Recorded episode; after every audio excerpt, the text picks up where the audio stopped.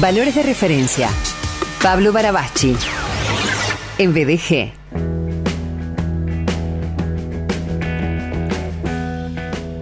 Si por esas cosas es la primera vez que escuchás Viaje de Gracia o es la primera vez que escuchás la columna de Pablo Barabachi, te cuento que primero es eh, un amigo tremendo Tremendo, nos conocemos hace mucho tiempo, también compartimos eh, la expresión de fe, eh, compartimos base de vida. Pablo es escritor, es pastor, es consejero, eh, es mentor, es conferencista. Y en el programa presenta en este contenido del jueves historias de vida que nos enseñan o, nos acercan principios para vivir eh, de una forma particular, con dignidad, con plenitud, con integridad, o al menos yendo hacia esos valores, valores de referencia, y también con Pablo charlamos enfoques que buscan inspirar. Anteriormente, el jueves anterior, hablamos del desafío del autoconocimiento, yo en mí y siempre, siempre es un gol, siempre es un gusto darte la bienvenida, amigo querido. Gracias, muchas gracias, amigo. De muchos años, es verdad. Demasiado por ahí, pero está bien. ¿Cuántos son? Ni, quiero contar, ni quiero contar. Ay, Paul querido. Creo que 20 años teníamos. Tremendo. Sí, sí, claro. sí, 20 y menos, menos. Sí, sí, sí. Eh, bueno, esto que, a veces comento, ¿no? Eh, a veces un, un rato eh, no sé, un día, una hora, una tarde me parece interminable, una noche, una noche en un hospital eh, es eterna y a la vez eh, chasqueamos los dedos y cinco años se pasaron volando y treinta años se pasaron volando, Paul. Como nada, como nada. Es una locura. Bueno, creo que es Augusto Curi, es un, un neurocientífico brasileño. Dice el cerebro no está, no está diseñado para este, mirar hacia atrás, por eso no podemos almacenar tantos recuerdos, solo ser selectivos, pero sí está diseñado para proyectar hacia adelante, ¿no? Mm. Y qué, qué importante es lo que recordamos al ser selectivo, que lo que recordamos, cómo lo recordamos y cómo nos, nos damos el permiso de reinterpretar esos espacios y de celebrarlos y de, y de hacer que nuestra eh, que no tener una mochila pesada del pasado, sino eh, motivos de impulso, ¿no? Eh, eso es una, una administración muy personal que a veces uno no se da cuenta, piensa que el recuerdo es algo estático y no, es una cuestión que yo tengo que reinterpretar para volver a vivirlo de una manera significativa, ¿no? Un, un, clamor a Dios, una plegaria a Dios, una oración a Dios es enséñanos a contar de tal modo nuestros días que traigamos al corazón sabiduría. Totalmente. En cada evento construimos un recuerdo. Y si nos enfocáramos que sea un, un digno recuerdo, sería fantástico. ¿no? Bueno, no controlamos todo lo que nos pasa, pero siempre lo que decidimos hacer con eso y nos, convertimos en eso. Construimos nuestro futuro así de recuerdos. Eh, me parece fantástica esa mirada. El momento grande, eh, el momento mayor es este, el aquí ahora. Y en este aquí ahora y en este momento, eh, cuando estamos al aire en 89.5 en Viaje de Gracia, la idea es comenzar a hablar de eh, paternidad y paternidad responsable desde la, historia, eh, el, el, momento, lo que se narra de José, esposo de María, padre adoptivo de Jesús, Paul, en los Evangelios. Sí, totalmente. Bueno, y mirá, es una de esas personas que pasa por las narraciones bíblicas de una manera muy fugaz. Eh, casi diríamos un personaje secundario, eh, por bueno, porque cobra mucha prominencia evidentemente la figura de Jesús, la figura de María también. Pero José es un hombre de una, primero de una fe extraordinaria. Y lo que, si hay algo que hay que destacar de José, es la nobleza de corazón. Eh, para mí un corazón noble es un corazón que se deja moldear eso tiene mucho que ver con la fe que te demanda mucha vulnerabilidad, porque la fe no es otra cosa que poner la confianza en, ¿no? Que llegar a creer. Y uno dice el, evento que quizás en la Navidad eh, quien cree y quien no cree se familiariza con el momento de la, del ángel visitándola a María y diciéndole que va a quedar embarazada eh, por el Espíritu Santo y va a tener un hijo. Pero el momento en que María le cuenta eso a José, no lo tenemos a veces tan presente, y tiene que haber sido un momento muy complicado, ¿no? Mm. Y, y, sin embargo, este, José dice la Biblia que cuando María le cuenta esto, a José le cuesta mucho creerlo. Este, a María se le había aparecido un ángel, a José se le está contando María, pero dice que el texto dice así, de lo poquito que sabemos de José, nos dice esto, que pensó en, en repudiarle, la palabra repudio no era un maltrato, sino en terminar la relación debido a la vergüenza de la infidelidad de que está embarazada, eh, pero no hacerlo en público, sino hacerlo en privado para no dañarlo. O sea, todo el tiempo el tipo no se dejó lastimar por la situación, hasta que a él también se le aparece un ángel. Le dice lo que pasa y él decide tomar a María como mujer, ¿no? Es decir, un, un hombre capaz de escuchar, de poner la confianza, eh, de hacerse cargo de las cosas, ¿no? Lo cual lo cual a veces es tan, tan distinto a, la, a, la, a cómo emerge la, masculinidad en nuestra cultura, que más bien busca excusas, eh, tiene temor de enfrentar esas responsabilidades que son a veces responsabilidades que demandan un esfuerzo, un esfuerzo extra, una actitud diferente porque las situaciones te lo demandan, ¿no? Y uno frente a eso a veces tiende más bien a quedarse en la, en la comodidad de, de la situación.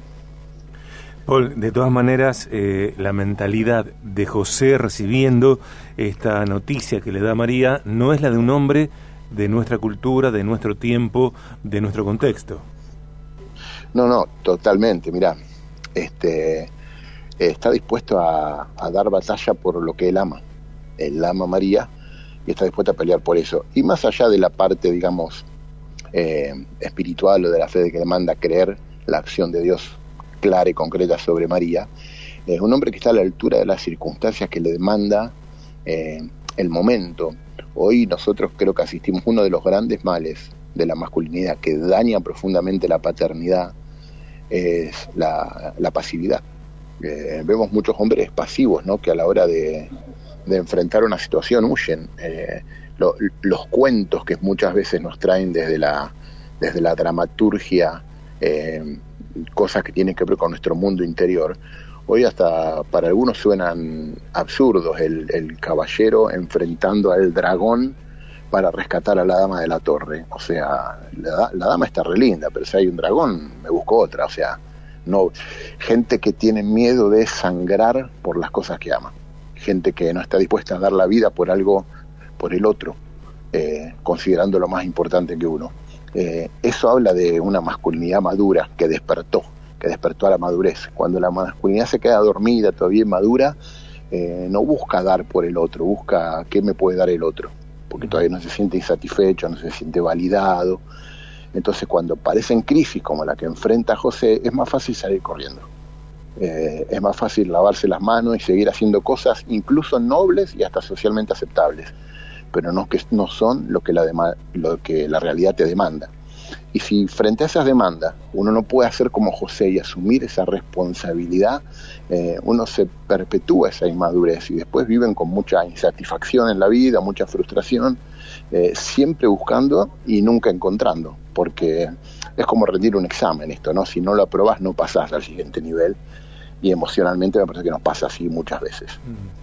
¿Sabes qué, qué, qué pensamiento se me dispara eh, que no tiene que ver puntualmente con el aspecto de la paternidad de José, sino del amor, del compromiso, de la responsabilidad que él eh, tuvo para con María, que su amor, que su compromiso con ella, eh, la protege de la propia opinión de José. Mi amor te protege de mi opinión. Digo, cuando él, él llega con, con, ella llega con esa noticia, él no piensa mal de ella y él eh, mantiene su compromiso. Totalmente. Y lo mantiene. Eh, y eso se traslada a, la paternidad hacia Jesús. Bueno, es que lo primero que es un buen padre es un gran esposo. Eh, y, y, esta es una, una ecuación bastante interesante que no siempre se ve así, porque hoy se ve muy noble que un padre o una madre viva para los hijos, no tienen que vivir para el otro, ni siquiera cuando un matrimonio, digamos, sale mal y qué sé yo, e-, él, se va con otra mujer porque es un inmaduro y la mamá se queda solo con los hijos o al revés, la mujer se va con otro y él se queda solo con los hijos. Eh, vivir para los hijos, eso está mal, es pésimo, porque nada arruina más la vida de un hijo que tener a alguien que se desviva por ellos, que eh, un papá tiene que modelarle el mundo adulto a los hijos, modelar lo que es un gran esposo, lo que es amar a una mujer. Nuestro desafío es encontrar a alguien, amarlo para toda la vida y hacer que eso se perpetúe. Los hijos un día nos dejan y forman, hacen su propia vida. Por eso no hay que vivir para ellos, porque está, esto está diseñado para que un día salgan.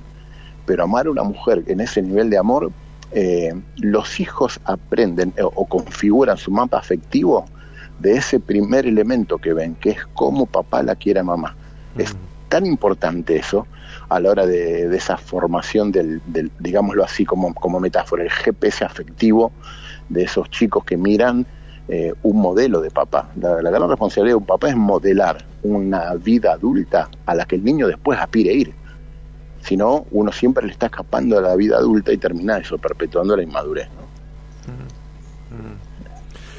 Eh, vamos a hablar durante algunos jueves de, José y básicamente de paternidad responsable en tiempos cuando eh, el hombre y, los padres puntualmente están siendo tan agredidos, eh, por ejemplo, afirmando su no necesidad, como que una persona no necesita de, de un padre, de un hombre, si hay una mujer, cuando en realidad eh, la mujer podrá desarrollar todo lo que elija desarrollar como mujer, nunca como hombre, y viceversa. Una mujer sola no hace de padre y madre, hace de madre sola.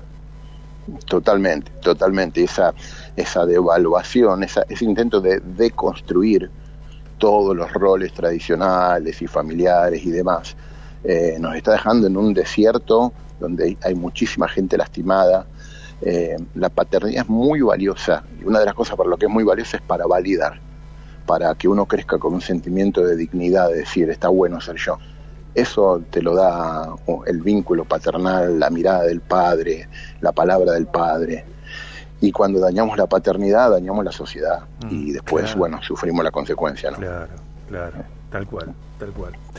Paul querido, te mando un, gran abrazo, gracias por este contenido, gracias también por, eh, por continuar, bueno, en este nuevo horario que el programa eh, encuentra en, este desde esta semana.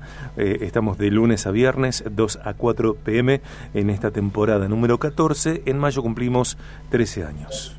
Vamos a cumplir 13 sí, para mí, para, extraordinario para mí un placer enorme. Vamos a cumplir 13 años. Bueno, ponele. Me encanta esa frase. La, la voy a grabar. Dios querido. Eh, hermoso. Sin decir nada más que lo que te pregunto, vos estás leyendo, ¿no? En estos días. Yo estoy leyendo, Ok, sí. ok, ok. Quería saber eso nada más. Pero eh, tremendo, tremendo. Yo todavía no leí Revelate o Revelate. Lo voy a leer. ¿Cómo no leí? Te prometo. ¿Lo tenés? Sí, claro, lo tengo, lo tengo. Lo fui a ah. buscar a, a, Casa ah, Barabachi, al hostel. Claro. sí. Busqué, busqué asilo, asilo en tu corazón.